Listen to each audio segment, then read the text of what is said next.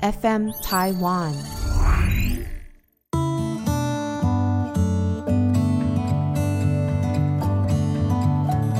各位听众，大家好，欢迎收听《心理不用学》，我是陈永仪。你今天好吗？我每一集这样子问，越来越多人在实体跟我碰面的时候，都会半取笑的问我说：“你今天好吗？”呃，但是呢，我真的是很真心的问啊，好，就是希望，我们能够 take a moment，稍微的缓一下，想一想，嗯，我现在好吗？在问各位的同时，我也问我自己啊。其实老实说，今天啊，我也在做很多的检讨。早上起来还不到中午的时候，就觉得一肚子火，我就想，这不知道是谁的问题哈。嗯，毛太多了。我回到台湾来，学会一个字叫龟毛。为什么？为什么叫龟毛呢？乌龟长毛吗？还是什么意思？反正后来学到的意思就是说呢，这个毛很多，摸不顺的话呢，呃，这个人就会不舒服。好，在意的东西太多了，太敏感了，这一类的感觉吧。好，我不知道我的理解有没有正确。那如果是这样的话，那我应该是算是属于毛还不少的人，因为我就在检讨，嗯。早上起来出门，框在中午以前就想说，哎，走在人行道上，为什么？为什么？这是叫人行道，好，或者是行人道，不管你怎么讲，就是人走的道路上面，为什么会有摩托车？为什么会有 U bike，或者是其他的脚踏车这样子呼啸的来啊？那这呼啸的是相对的嘛？因为我是人在走，所以。前面也有这样子，后面走在人行道上还给我叮当，好，然后呢，让路的意思，我就很想讲说，哎、这是我们人行的地方，你在骑在上面还嫌我挡你，好，那后来啦，我我当然后来理解是说，有一些的情况是我们的摩托车的停车位、停车格是画在人行道上面，所以他要上来停车是没办法，一定要。骑哈，理论上是要用牵的哦。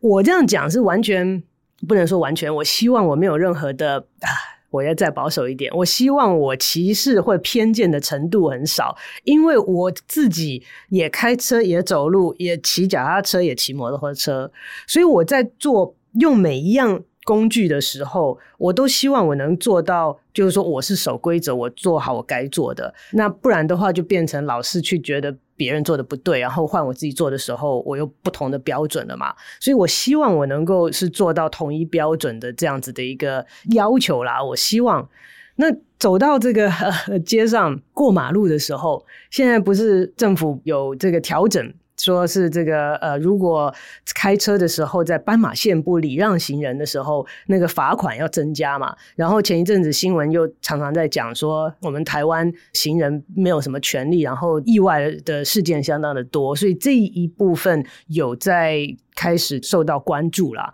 那我常常经过的这个很大的十字路口，就有那个左转车啊、那个左转车在人行道那边哦，真的是逼得很紧。那我觉得有一次我看到一个新闻，我觉得也不错。他就说，千万不要这个用你的性命来教育别人，哈，就是说这是行人行人的地方啊，你撞我啊，你撞我，撞看看啊。好，有的时候有这样子的心态，但是我觉得看到这样子，我感觉到很无理的情况的时候，我就会觉得说，怎么会这样子呢？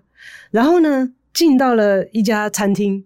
午餐的选项是有牛排，他就说牛排呢，呃，是美国来的。乐言那天那天他这样子讲，我就说，哎，那你们这个通常都做几分熟？他就说我们建议是七分熟。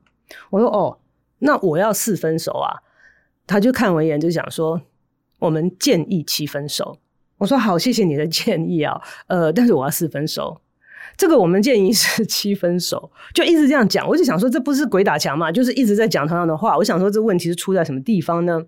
反正呢，嗯，长话短说，我在猜，在这个服务业这一家好餐厅里面，可能有要求他们，就是说不应该对客人说不。好，或者是拒绝。那这一点我是可以理解，因为我对服务业也非常有热忱，然后各方面呢也思考很多这个服务业的一些角色啊，然后嗯、这个服务的方式啊，呃，用字啊，这个用词啊这些，呃，我都很有兴趣。所以如果是以这个理念来讲的话，我会觉得觉得可以接受了哈，因为在服务业来讲，通常你不会跟人家讲说 no。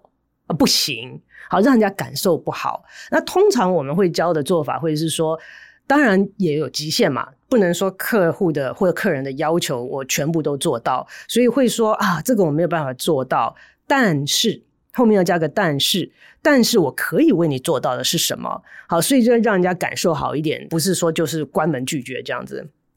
所以这个我是很可以理解，但是他一直讲这个建议，我就觉得说是，难道是我这个文字理解不够好吗？好，这个我没办法理解到建议的意思，是你建议，我可以接受或不接受啊。结果后来刚好，我这学期刚开学，我跟这个我的好朋友郑古苑这学期又开我们的这个情绪与语言的课程了，我就在想，这个语言的表达。是有这么深奥吗？当然是，但是呢，它也应该很基础啊。我们一般人与人的沟通，那明明应该很简单的一件事情，我们要去多加的修饰它的时候，反而让误解的可能性增高了。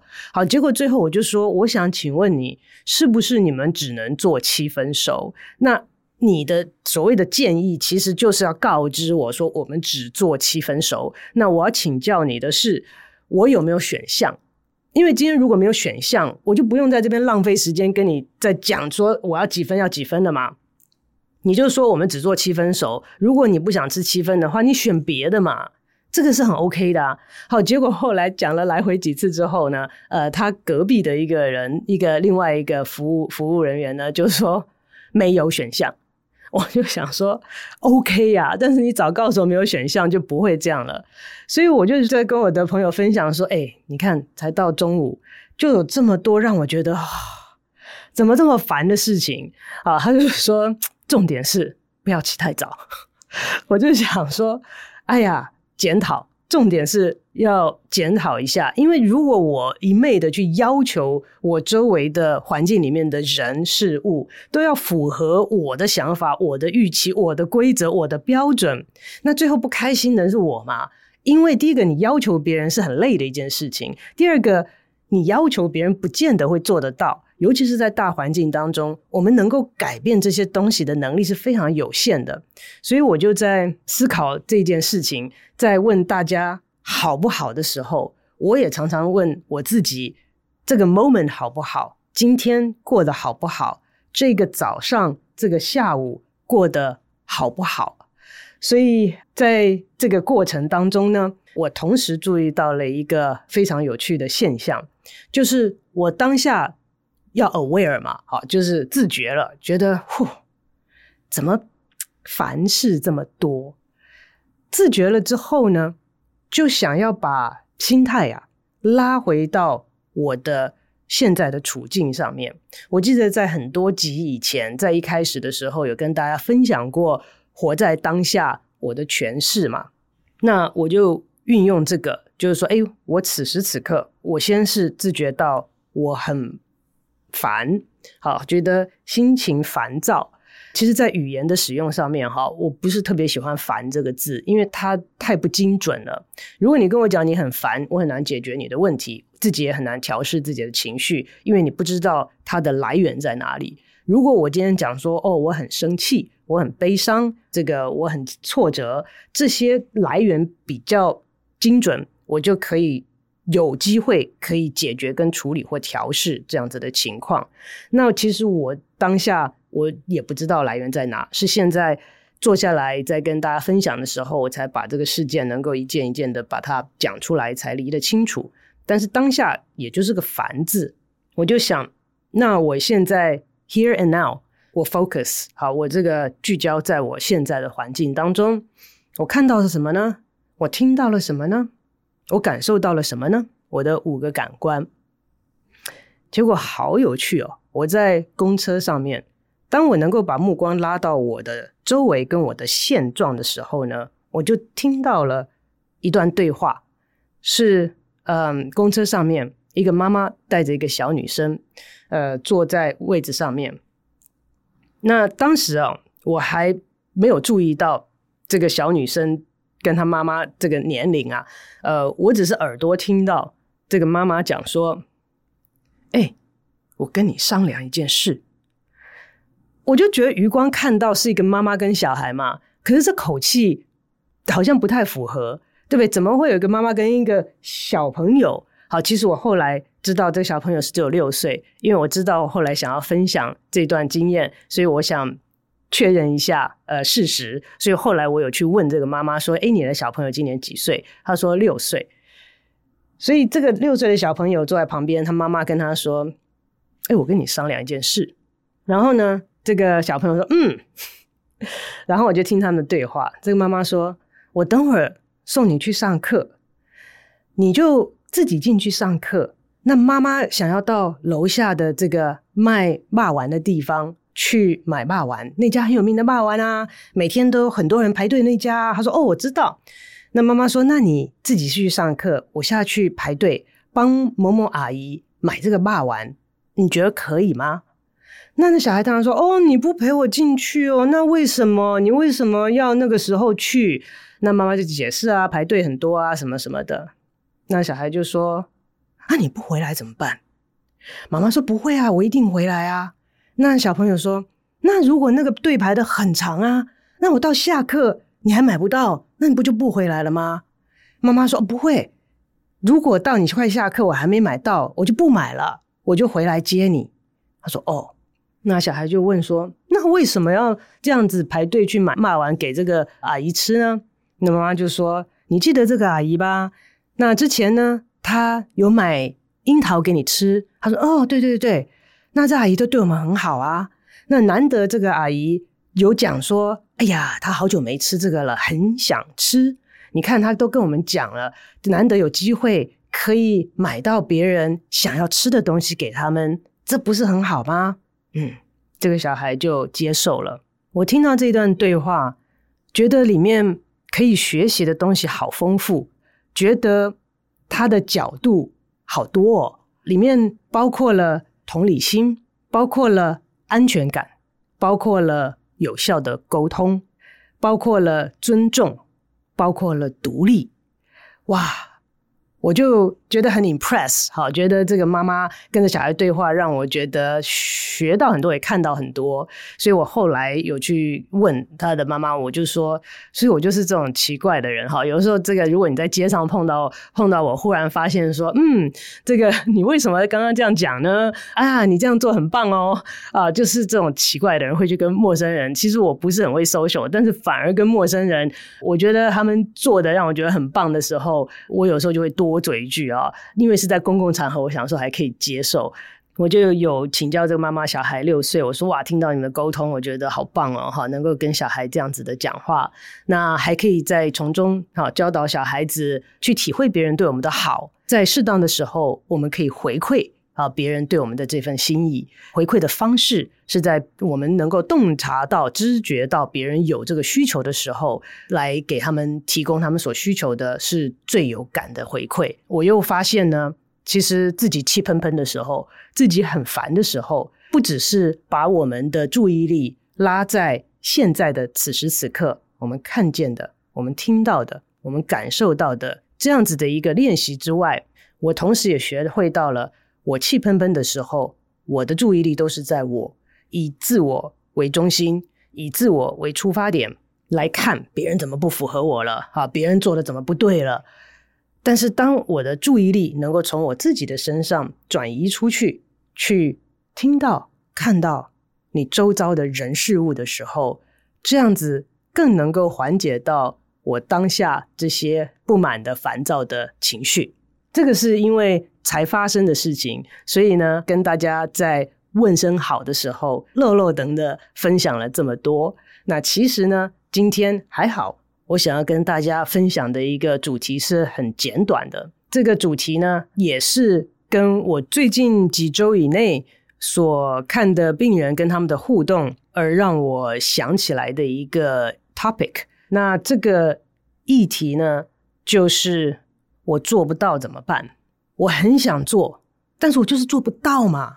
那、你杀了我吧。然后是常常我的同事会讲说，我就不行啊，你咬我啊。好，我有时候真的很想很想去咬哈，因为他他 dare 我说好像就是我不敢咬一样的哈。哎，但是还好还好，还没有发生过这样子这样失控的事情哈。重点是在于这个意图跟行为之间好像有一个落差，这个落差有时候大到好像一个黑洞似的。那这个在心理学上呢，也是我们研究不完的议题，那叫做 intent and behavior。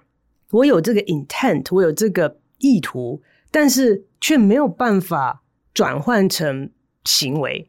最近的几个病人，我就举两个例子，因为这个其实在我们的行为生活上面，或者在诊间里面是一定会看到的问题。我们只要是人，就会有这个问题，对不对？我们想到我是不是应该多做运动啊？你是不是应该饮食多注意一些啊？抽烟的人是不是想要戒烟啊？喝酒是不是应该少喝一点啊？这些我们太多了，生活当中有太多我们觉得我们应该做、我们要计划、一定要做的事情，可是最后都没做出来啊。好，这个就是意图跟行为之间的一个落差。那什么原因？好，这个中间有很多很多很多的研究。我今天就只是讲我们的现状。其中一个病人呢，年轻人哈。你知道人活越来越老啊，病人就觉得越来越年轻。像教书，刚刚出来教书的时候，觉得说哦，你的学生跟你差没多少，越教就学生的年龄都是一样的，自己越来越老了。所以这个病人呢，不到三十岁嘛，哈。所以我为什么这样讲？因为他很年轻，这个各方面哈身体都很好，但是他有一个他想要改的坏习惯。这个我不要去评判他说是不是坏习惯，是他想要改的，他觉得的坏习惯。就是晚睡，那他觉得这一点影响到他的生活越来越严重，到了他不可忽略的程度。我听他讲这个，说实在听蛮久了。好，那我的责任不是在教他，告诉他该怎么做，对不对？我的责任只是在于厘清，帮助他了解他的状况。那如果他有需要，能够有一些技巧啊、工具啊，可以提供他练习这样子。最近的一次呢，他真的看起来很累哈，他是一个医护工作人员，所以呢，呃，工作的时数也很长。他就说：“哦，我真的现在哈，这个抵抗力很弱。那在我看他的当中，确实是一开始真的是没有，后来呢，他得 COVID 都得过两次了，之后呢又得流感，然后呢又食物中毒。”食物中毒两次，他觉得是食物中毒了。他自己是医护人员，所以我不知道他他觉得是食物中毒。反正他的健康状况就一直不断，越来越频繁这样子。他说：“我真的是好累，我早上起来到那种真的是眼睛都睁不开，听到闹钟都没有办法手伸出去把闹钟关掉的这个程度。”好，他说：“我一生当中有史以来好像没感觉这么累过，这是蛮严重的。”你那么累，那累的原因当然很多。我们有时候心理累，好，然后心理就转换成生理的感受。可是我们当然要从最简单的、最基础的方式来看这个问题。所以我就问他说：“你睡眠够不够？”叫他 keep track 啊，去呃记录一下他睡眠的时间。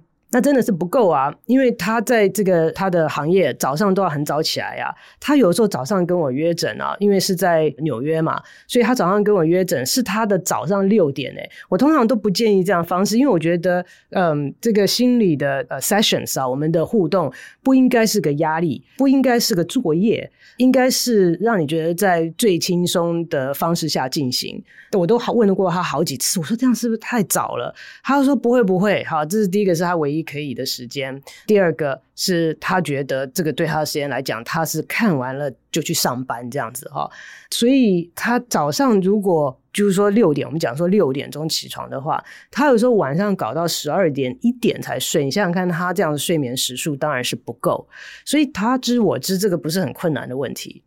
问题在于他就是没办法晚上早睡。他说他有些朋友好厉害哦，这个以前的工作可以晚起。然后忽然换了一个工作之后呢，需要早起，他就让自己早睡，就这么简单。他就问他朋友说：“你怎么早睡啊？”他说：“我就是知道晚上十点要上床啊，那九点多我就差不多准备准备啊，然后该干嘛干嘛，然后做完了就就上床了，啊，就就这么简单呐。”嗯，他说：“我就是没有办法，我就一定要拖到那个时候。”那我们当然可以去看这个原因有很多。好，那晚睡的人总是有他的原因。晚上的时间是我的，是安静的时候，好不容易小孩也睡了，家人也睡了，这个时间好宝贵哦，好舍不得就去睡觉，这可能是其中之一。那也有可能有人真的是事情做不完，然后有的时候也是技术性上的问题，就是说你选择什么时候。做晚上的事情，如果你晚上的做的事情是让你情绪会容易起来的事情，那就影响到你之后的睡眠。你会想要把事情做完、处理完，然后情绪还要平复，才能够进入睡眠的状态。原因很多，他就是说没办法。以我的立场，如果是家人，你当然会很焦急，你当然会说啊，你这身体很重要啊，你就赶快，就是晚上要早睡这么难吗？好，什么事情比健康更重要呢？什么事情比睡眠更重要呢？好，这样子的耳提面命呢，我相信在他脑海里面已经自己重播过很多次了啦。那为什么没有办法转换成行为呢？我也不会去 push 他。好，我会很用心的听，听的过程当中，如果我有听到症结点，我会把它指出来，然后跟他一起讨论。那这个的后续，我们等会放在一边来讲到另外一个 case。好，一个完全不一样的 case，但是也是这种做不到。我有意图，我知道我该，但是就是做不到。那这个我相信很多人都有同感的，就是我这位病人呢，唉，最近爱上了一位 他说的哈，都用他们的字，因为我也不认识他讲的人，他说的渣男呐。那这个男人渣可能有很多种渣法哈。他的这个状况呢，其实渣不渣？我把 我把现实讲出来，大家可以评估他是不是渣男了哈。其实他们原来是朋友啦，但是呢，后来就是当然彼此互相吸引啊。其实我觉得这个男女是不是能够有单纯的友谊，这也是另外一个可以讨论的议题啊。那反正呢，这个人呢是一个独身主义者，所以他从来也没结过婚。他也没有想要结婚，所以他一开始就讲得很清楚，说我没有要结婚的哦，而且我不相信这个一对一的恋情啊，一开始就讲了的，也就不算欺骗了嘛。在我的角度来看嘛，照事实来看，那只是他们在一起，后来就发展成了爱情，然后有了亲密关系，然后有交往，但是这个男的没有变啊，他还是跟。别人有交往啊，跟别人有亲密关系啊，可是这个女孩子就比较不太能够接受，那就会生气。但是其实生气呢，她觉得很哀怨的地方就是我也没个点好生气啊，对不对？今天如果你骗我，我就揪着这个点嘛，你骗我。然后如果在婚姻关系当中，你会说你有婚外情，可是这都不是，所以生气好像气没地方出，没那个着力点。那。他自己讲得很清楚，就是说，那这个最终的解决的方式，就是要厘清这个是不是你要的。你如果一直去想说这个男的会不会为你而改变，这个会是很不切实际，因为他未来有没有可能改变，我们不知道。可是。就现在来讲，他并没有要改变。你一直这样继续下去的话，对自己只是会伤害越来越深。所以我们要换一个问题，问题不是说他会不会改变，问题是你能不能够接受他现在的状态，他跟你的现状能不能够接受？所以我们花了一些时间在厘清这样子的过程当中呢。好，最后结论是说，我这实在是没有办法接受了。我就不是这种人。有些少数的人跟少数的关系是可以接受。很多亲密关系共同存在的，但是那是少数。那你就要看看你是不是这种人。我们先把这个社会啊、道德啊、法律啊这些东西都放一边，就是你自己内心深处自己要去做个决定，说这个现状是不是你可以接受的。那他觉得是不行，那不行的结果不就只有一个吗？你要跟他分开啊，因为继续下去就是这个男的所。主导的形式，因为他一开始就设立好了，这个是他的形式嘛，大家都是愿意合得来就合啊，合不来就分呢。可是他做不到，就是说，哦，我已经忍了很久很久没跟他出去，忍了很久很久没跟他这个传讯息，可是就忍不住，就会又又去找他，或者是他来找我的时候，我就又想要跟他交往，怎么办？我脑筋想的。跟我身体做的不一样。脑筋想的、心里想的、感受是一回事，当他要转换成行为的时候，其中的那个步骤跟那个距离，有的时候可能很远，有的时候那个鸿沟可能很深。我没有解答。如果今天大家觉得说，哇，我听了这一集，可不可以告诉我说我怎么做才能做到？啊，如果我有解答的话，这个我就可以解决人生很多的痛苦了。我也但愿啊，但是呢，我相信这个现象。大家都可以同理的，我们都有碰到过这种情形。好，不管是基础的，我该早睡，怎么办法就没办法早睡呢？这么简单的事情呢？或者是这个人对我一点都没好处，好，那我为什么要跟他在一起呢？为什么切不断呢？那第二种，这个切不断，我们还可以从这个动机上面比较有好的着力点。第一种也是一样，其实哈，人的。最后的行为背后都是动机，你的动机对不对？你的动机够不够强？那有没有一些内在所谓内隐的一些奖励在那边啊？reward 在那边？你想想看嘛，这个人对你这么不好，又不是你要的，你干嘛跟他在一起？一定有跟他在一起的时候，你所得到的一些东西在一直拉着你嘛。那睡眠。为什么不能早睡？那个晚睡本身一定有一个它的 reward 在那边嘛，一定有它一个吸引你的地方或满足你的地方在那边。那这个我们当然可以去看。但是我今天所要跟大家分享、想要讲的呢，就是说，如果我们在一般的生活当中，我觉得啦，我们心理学里面当然可以挖很多、挖很深，但是有的时候也不要忘了有实际的层面啊。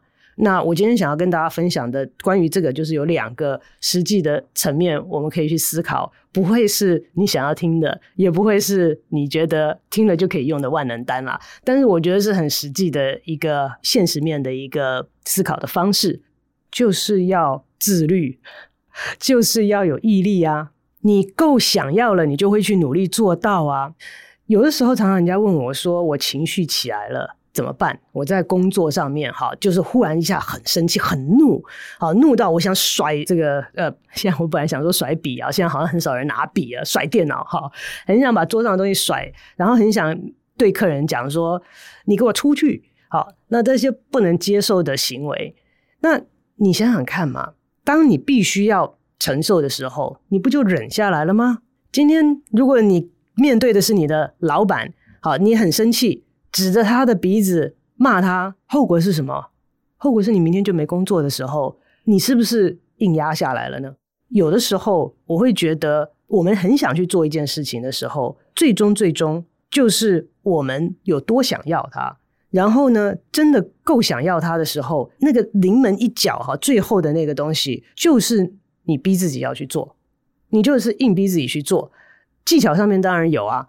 你说我想要十一点睡觉哦，我们可以跟你分析这个技巧。通常你睡眠前的习惯有哪些？哦，你睡前好一定要读一点书，一定要刷牙，一定要洗澡，然后一定要做完你要做的运动。好，你的 routine。你睡前的这些习惯的个人的习惯有哪些？那我们就把它 list 出来，然后告诉你自己说，你想要十一点睡觉，那你做这些东西的时间是多少？那我们可不可能定在十点以前？好，就把这些事情做完。这些东西有没有可能重新分配在一天当中其他的时间来做？减缓把所有的东西都挤在睡前来做呢？好，这些技巧上面的东西，我们当然都可以去尝试去练习，也。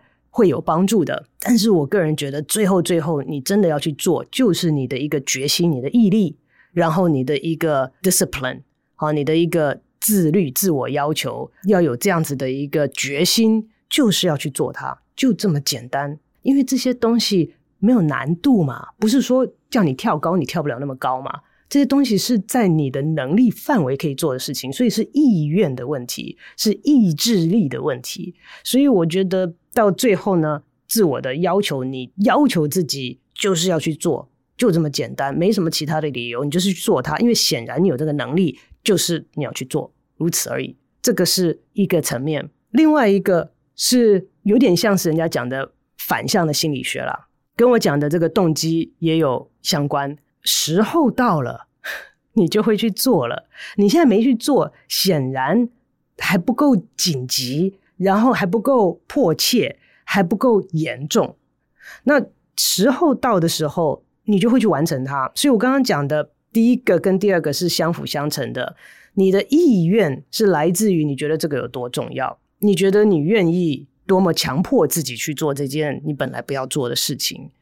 所以不妨的就不要要求自己啦，那你就不要要求自己早睡啦。我看你能够晚睡到什么程度嘛？我看。不是你啦，其实要求自己就是我自己啊，对不对？我看我能晚睡到什么程度啊？你连续一个礼拜，连续十天两周都睡眠只有三四小时的时候，你不就垮了吗？那等到你垮了之后，重新起步的时候再来思考，可能那个时候你就意识到这个东西很严重，你必须要去正视它，你必须要有自我的要求，有这样子的意志力去做它呀。所以，如果一直一直都没有办法完成的时候，有一个选项是显然时候未到，那我就继续想干嘛干嘛。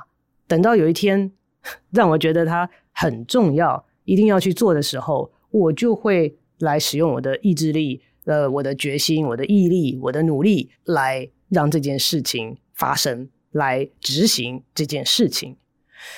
嗯，所以啊。今天要跟大家分享的，我觉得也是给我自己的一个要求啦。好，因为我自己有太多的事情是我觉得该做想做，但是怎么搞的都没有转换成行为。那最终我觉得还是回到我一开始跟大家讲的，我从头今天呵呵 只有今天啊，在这个自我检讨，嗯，这么烦，然后呢，这么多想做的事情都没有做。那在这个自我检讨的过程当中，我们能做什么呢？其实啊、哦，有两个因素我们都可以考虑，两个原则，一个是自己跟外在的环境，那一个是要求，一个是放松。所以，我们有的时候呢，其实，在自己情绪啊很混乱、觉得很不安、焦虑、烦躁的时候，我们可以试着把我们的注意力从自己的身上拉开，然后放在我们周围的环境上。我们怎么去接收周围的环境呢？就是我们的五个感官。所以呢，就回到我说的这个活在当下的技巧之一。好，就用我们的五个感官来接收我们环境当中的讯息。那在做了这个之后呢，我们同时可以思考的是，到底我们是要要求自己，还是要放自己一马？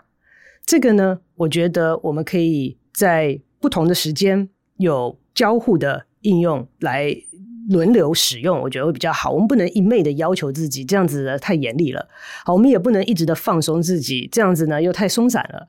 好，所以呢，我会觉得放轻松的这个心态来看的话，如果你发现你有一件事情是一直要求自己，但是做不到，我就是做不到的时候，你就可以考虑我最后的两个建议。一个是你可能就是没有意志力，没有决心。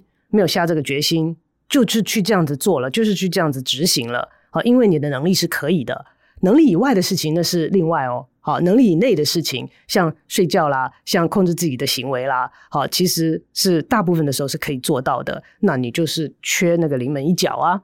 好，但是如果你实在是觉得要求自己好累哦，然后真的都做不到的话，就不妨考虑第二个选项。